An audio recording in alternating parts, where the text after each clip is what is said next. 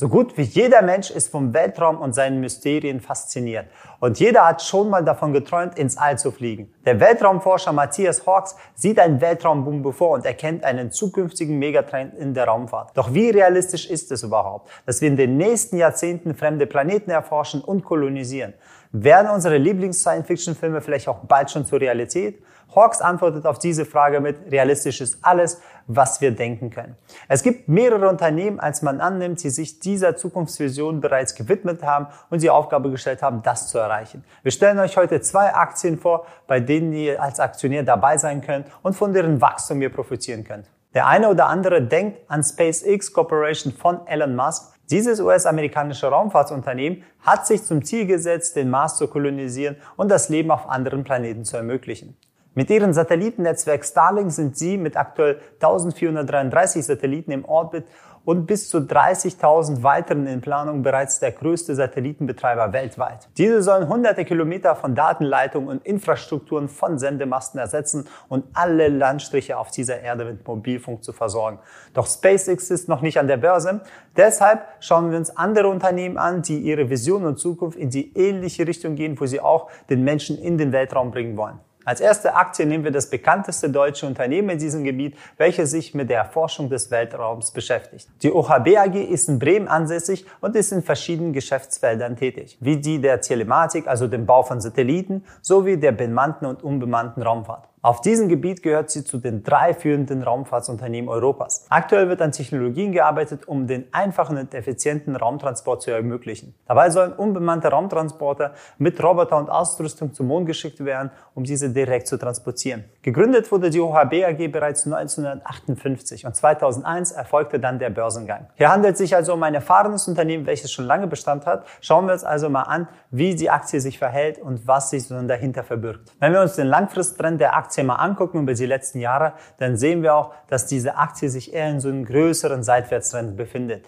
Sie geht jetzt nicht sauber nach oben, fällt aber auch nicht ab, schwankt aber zwischen 80 Prozent plus und 40 Prozent minus. Wenn wir uns dann ein bisschen reinzoomen und gucken so, okay, wo befindet sich die Aktie, wie sieht der Kurzfristtrend aus, sehen wir auch, dass er von der oberen Bewegung wieder runtergegangen ist, also hat er im Kurzfristtrend einen Abwärtstrend gebildet und befindet sich gerade in so einer größeren Widerstandszone. Um einzuschätzen können, ob sich hier der Einstieg lohnt, müssen wir mal schauen, wie die Umsätze aktuell generiert werden. Hat sie überhaupt Bestand und wie kam das Ganze dazu? Schauen wir erstmal, wie OHB überhaupt seine Umsätze generiert aus den verschiedenen Geschäftsbereichen. Zum einen gibt es die Space System Sparte. Hier ist die OHB Hauptauftragabnehmer diverser Großprojekte im Wert von mehreren Milliarden Euro. Dazu gehören der Bau von Satelliten für das Navigationssystem Galileo, wofür bereits 34 Satelliten in Auftrag gegeben wurden. Weiterhin befinden sich diese Systeme und Lösungen des deutschen Raumfahrtsunternehmens auf der EXO-Mission in russischer Kooperation zur Erforschung des Mars. Selbst an der internationalen Raumstation ISS ist die OHB maßgeblich beteiligt. Zum anderen bezieht sich die Aerospace-Sparte auf Luftfahrt- und Verteidigungsprodukte und die Serie der europäischen Trägerraketen Ariane werden zum größten Teil mit Bauteilen der OHG-Tochter MT Aerospace AG ausgestattet. Zusätzlich nimmt auch die Airbus-Flotte auch Bauteile entgegen von dem Unternehmen, weil es sich auch um Luftfahrt insgesamt halt handelt. Im Juli 2020 beauftragte das europäische Erdbeobachtungsprogramm Copernicus die OHB AG Satelliten für die CO2M-Mission zu bauen. Diese sollen den CO2-Gehalt in der Atmosphäre und dessen Auswirkungen auf das Klima messen. Wie wir sehen, bezieht sich das Unternehmen nicht nur auf den Weltraum, sondern auf alles, was mit Fliegen sozusagen zu tun hat. Und daraus resultieren noch verschiedene Umsätze. Schauen wir uns mal den Umsatz genauer an. 2019 konnten sie zum ersten Mal eine Milliarde Euro Umsatz erwirtschaften. Dann kam natürlich das Corona-Jahr, das war bei denen nicht so gut. Dann ging es halt 12 Prozent ein bisschen runter. Aber die nächsten Jahre planen sie mit einem Umsatzwachstum von ungefähr 14 bis 20 Prozent, also im guten Wachstumsbereich. Der Gewinn des Unternehmens ist nicht so hoch, der liegt ungefähr bei 25, 26 Millionen in den letzten sozusagen Jahren. Und die nächsten Jahre planen sie zwar immer ein Gewinnwachstum von 20 bis 30 Prozent, ist aber nach wie vor in einem Segment von 20 bis 40 Millionen noch sehr klein. Das erkennen wir auch an der Nettogewinnmarge, die beläuft sich bei knapp zwei Prozent und wollen auf drei Prozent sozusagen das Ganze anwachsen lassen. Weitere interessante Fakten sind auch, die OHB AG, trotz des geringen Gewinns zahlen sie auch Dividende seit 2004 und im Jahr 2020 wurde es das erstmal ausgesetzt. Bis dahin haben sie aber jedes Jahr 45 Cent pro Aktie ausgezahlt. Interessant ist, dass der Hauptaktionär mit einer Beteiligung von fast 70 Prozent der Markus Fuchs ist. Der ist auch CEO und Vorstandsvorsitzender der OHB AG sowie einiger ihrer Tochtergesellschaften.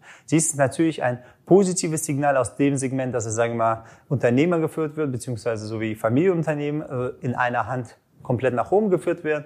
Ebenso positiv ist auch die Entwicklung der Auftragsbestände für das Jahr 2020, ist, hat ein neues Rekordhoch erreicht. Wenn wir uns die letzten Quartalszahlen vom 11.05. immer angucken, die sehen auch, dass das Wachstum weiter ansteigt. Die bestätigen sozusagen das Wachstum. Nicht nur die Umsatzerlöse, sondern auch der Auftragsbestand befindet sich in einer sehr guten Lage und ist am Allzeithoch der letzten drei Jahre. Jetzt wissen wir, wie das Unternehmen aufgestellt ist. Jetzt schauen wir an, was wollen Sie in der Zukunft tun, um wirklich noch mehr Wachstum beziehungsweise auch das den Kurswachstum rechtfertigen könnte. Der Vorstand der OHB ist sich sicher, das Unternehmen wird auch in der Zukunft Wachstumspfad beschreiten. Es sollen nämlich alle Sparten und Produktionsgruppen ausgebaut werden und neue Märkte erschlossen werden. Zum Beispiel sollen Kundenkomplettlösungen erstellt werden, nicht nur einzelne Bauteile, sondern einfach so eine fertige Schlüssellösung gemacht werden, von Missionskonzeption bis hin zur Auslieferung in Orbit angeboten werden, so dass man es eigentlich im Grunde genommen nur noch bestellt und da hat man seinen ganzen so Rakete und alles, was man dafür braucht, in den Orbit drin. Somit möchte das Unternehmen zu Hauptauftragsnehmer für Raketen mit kleineren Nutzlasten werden und auch im Jahr 2020 neu etablierten Geschäftsbereich OHB Digital den Bereich Anwendung und Dienstleistung in das Leistungsportfolio aufnehmen. Produkte und Lösungen der OHB setzen zudem aktuell auf die größten Megatrends, und zwar wie Überbevölkerung, Klimawandel und Digitalisierung und vieles mehr. Und das ist ihr Ziel sozusagen, durch den Weltraum das Ganze auch ein bisschen zu lösen und dazu unterstützen, die Probleme zu lösen. Hier handelt es sich also ganz klar um ein Zukunftsunternehmen mit moderatem Wachstum. Ist jetzt nicht gigantisch, sondern sie wollen einfach langsam nach oben wachsen. Ist halt üblich bei so, ich sag mal, Familienunternehmen oder Familie, äh, Unternehmen, die in einer großen Hand sozusagen sind, weil da ist das Ziel nicht einfach gigantisch alles nach oben, weil die ganzen Anleger ja das Ganze nicht pushen, sondern der CEO hat ja in dem Fall halt sogar ausgesorgt und versucht aber moderat, dass das Unternehmen auch stabil bleibt und nicht zusammenbringt, ein moderates Wachstum, um wirklich seine Mission die nächsten Jahre auch zu ermöglichen. Jetzt stellt sich natürlich die Frage, sollte man jetzt noch einsteigen oder ist die Bewertung halt zu hoch, um von der Kursrakete in den Orbit zu fliegen? Jetzt stellt man sich natürlich die Frage, wie hoch ist das Unternehmen bewertet? Sollte man jetzt noch schnell einsteigen, bevor diese Kursrakete in den Orbit fliegt? Wir schauen uns mal das Potenzial der Aktie genauer an und gucken, welche Preisbereiche am interessantesten sind. Mit einer Marktkapitalisierung von 608 Millionen und einem KV von 0,69 ist sie recht moderat bewertet. Also hat sie noch genug Platz nach oben, denn ihr gesamter Markt, den sie adressieren, wird von der Schweizer Großbank UBS mit einer Marktgröße von 20 Milliarden für kommerzielle Raumfahrt beziffert. Da ist auch schon der große Vorteil, denn in die Raumfahrt ist sehr schwer reinzukommen. Da braucht man sehr, sehr viel Kapital und dann werden sich diese 20 Milliarden, wird OHB einer der sein, der den größten Teil davon abnehmen kann. Der erste interessante Value-Bereich liegt zwischen 34 und 36 Euro. Das ist dort, wo sich die Aktie aktuell befindet. Der zweite interessante Bereich, wenn dieser Bereich nicht gehalten wird, liegt zwischen 28 und 31 Euro.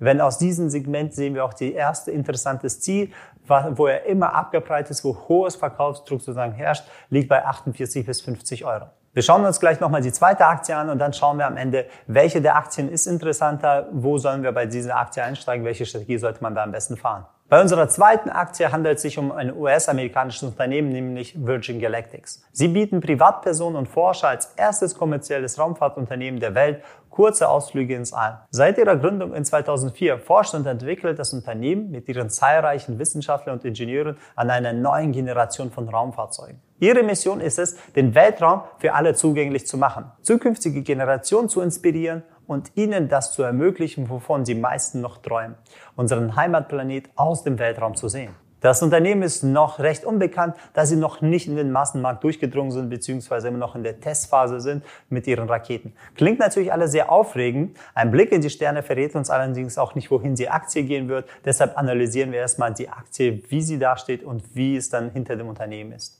Der Langfristtrend der Aktie ist eher so leicht nach oben, aber da wurde die letzte Zeit halt gebrochen. Dementsprechend ist halt nicht mehr der starke Aufwärtstrend da, sondern das Unternehmen ist einem einfachen Auf Abwärtstrend. In kurzfristigen sehen wir ganz klar, der Trend ist abwärts, ist ein starker Abwärtstrend für den Kunstfristbereich und in den letzten Tagen ist der Preis nochmal am Widerstand am Hängen, also guckt, wie tief er sozusagen weiter durchgeht. Deswegen schauen wir uns mal an, welche Strategie man am besten damit handelt und wie ist es überhaupt um dieses Unternehmen, wie sind die Zahlen, wie sind sozusagen die Kennzahlen, wie verdienen sie überhaupt Geld. Umsatz wird bei Galactic allein mittels der Dienstleistung des Weltraumflugs generiert. Für diesen Zweck entwickelt und produziert das Unternehmen seine eigenen Raumfahrzeuge in Kalifornien. Dabei handelt es sich um das Trägerflugzeug White Knight 2, welches das Raumschiff Spaceship 2 auf über 15.000 Höhenmeter in die unterste Schicht der Atmosphäre befördert. Die Spaceship Two Rakete entkoppelt sich dort und schießt mit einem Hybrid-Raketenmotor Richtung Weltall. Dabei werden die Passagiere 3G ausgesetzt, also der dreifachen Erdanziehungskraft. Und im Anschluss werden sie mit einer unglaublichen Aussicht und der Schwerelosigkeit belohnt. Bislang konnten sie zwei Testflüge absolvieren, die im Dezember 2020 stattfanden, wo das Raumschiff zwar nicht ins Weltall gelangen konnte, aber dafür wenigstens sicher landen konnte. Dementsprechend ist das Geschäftsmodell sehr simpel. Man macht Weltraumtourismus. Wenn wir uns die Umsätze ansehen, dann ist halt noch nicht viel los.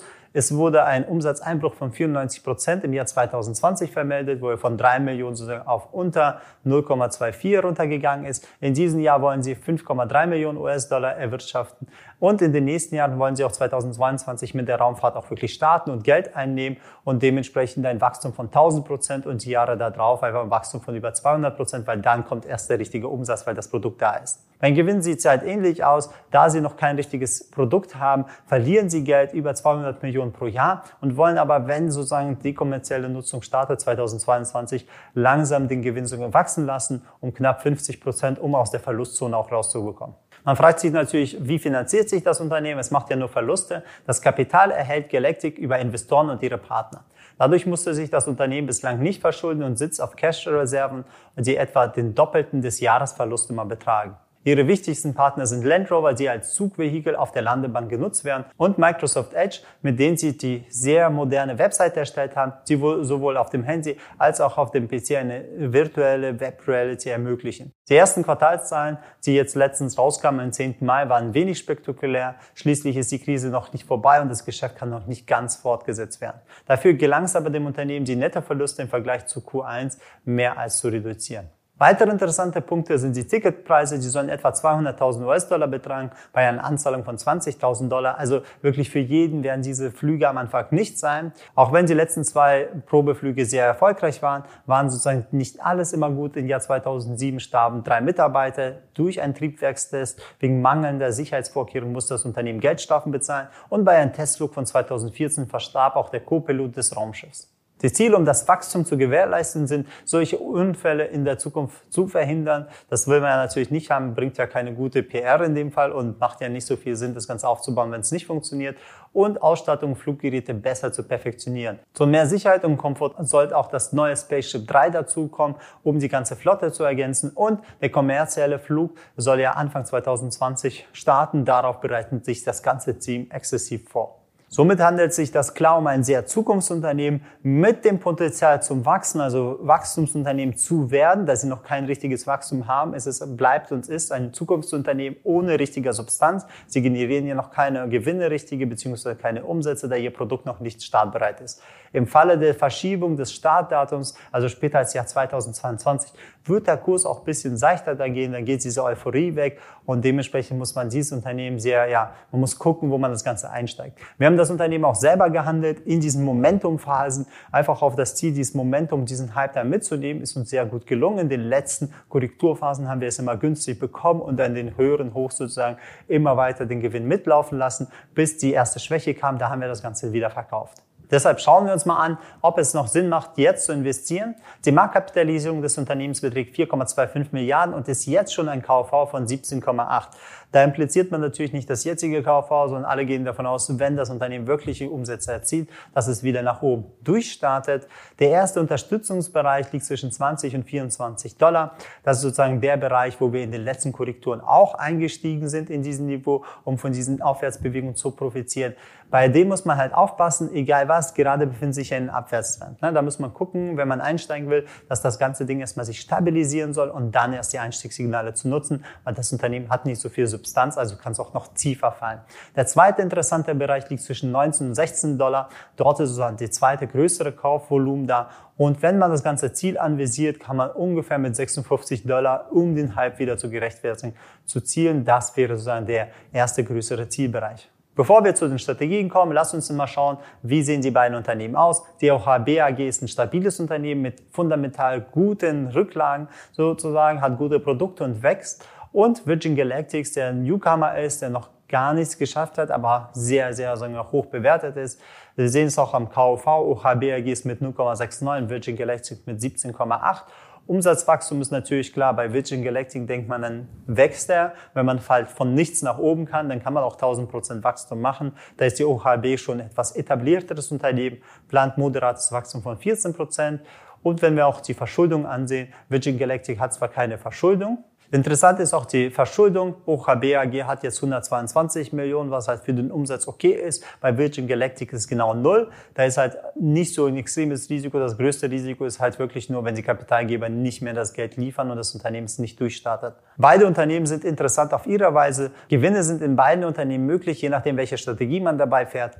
Bei der OHB AG ist ja etwas stabileres Unternehmen. Es bleibt ja sozusagen in dieser Seitwärtsphase. Da es aber trotzdem Substanz hat, ist es praktisch in den unteren Value Zonen das Ganze einzukaufen, auf den Einstieg warten. Da muss man halt aufpassen, dass das Unternehmen halt ähm, nicht direkt so durchstartet wie Wachstumsunternehmen. Muss man da etwas größeren Stopp nehmen. Also wenn ihr die Strategie benutzt, könnt ihr auch einen einfachen Einstieg, braucht keinen doppelten, aber den Stopp muss etwas größer sein oder mit Optionen rein, wobei dort die jetzt, sagen wir mal, Optionspreise nicht so gut sind. Also da würde ich eher vermeiden, außer man will ganz lange warten, bis man die Ausführung bekommt.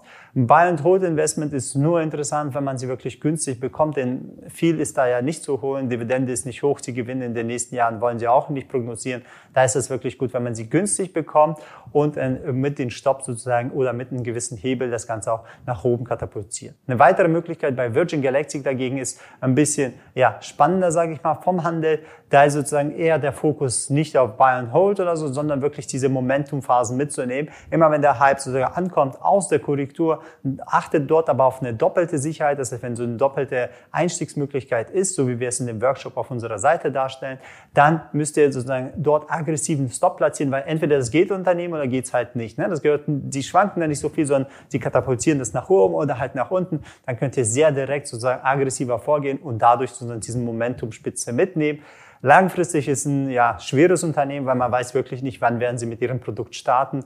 Was sie planen, heißt nicht, dass sie es wirklich umsetzen. Es kann noch viele Jahre dahin gehen. Also hier wirklich nur, wenn man Optionen oder Optionskombinationen besser gesagt nimmt, da ist die Volatilität etwas geringer, weil man sie ja wegverkauft. Auch da könnt ihr halt CRVs rausholen. Das ist sozusagen ein gutes momentengetriebener Wert. Ich wünsche dir alles Gute. Alter von Finman.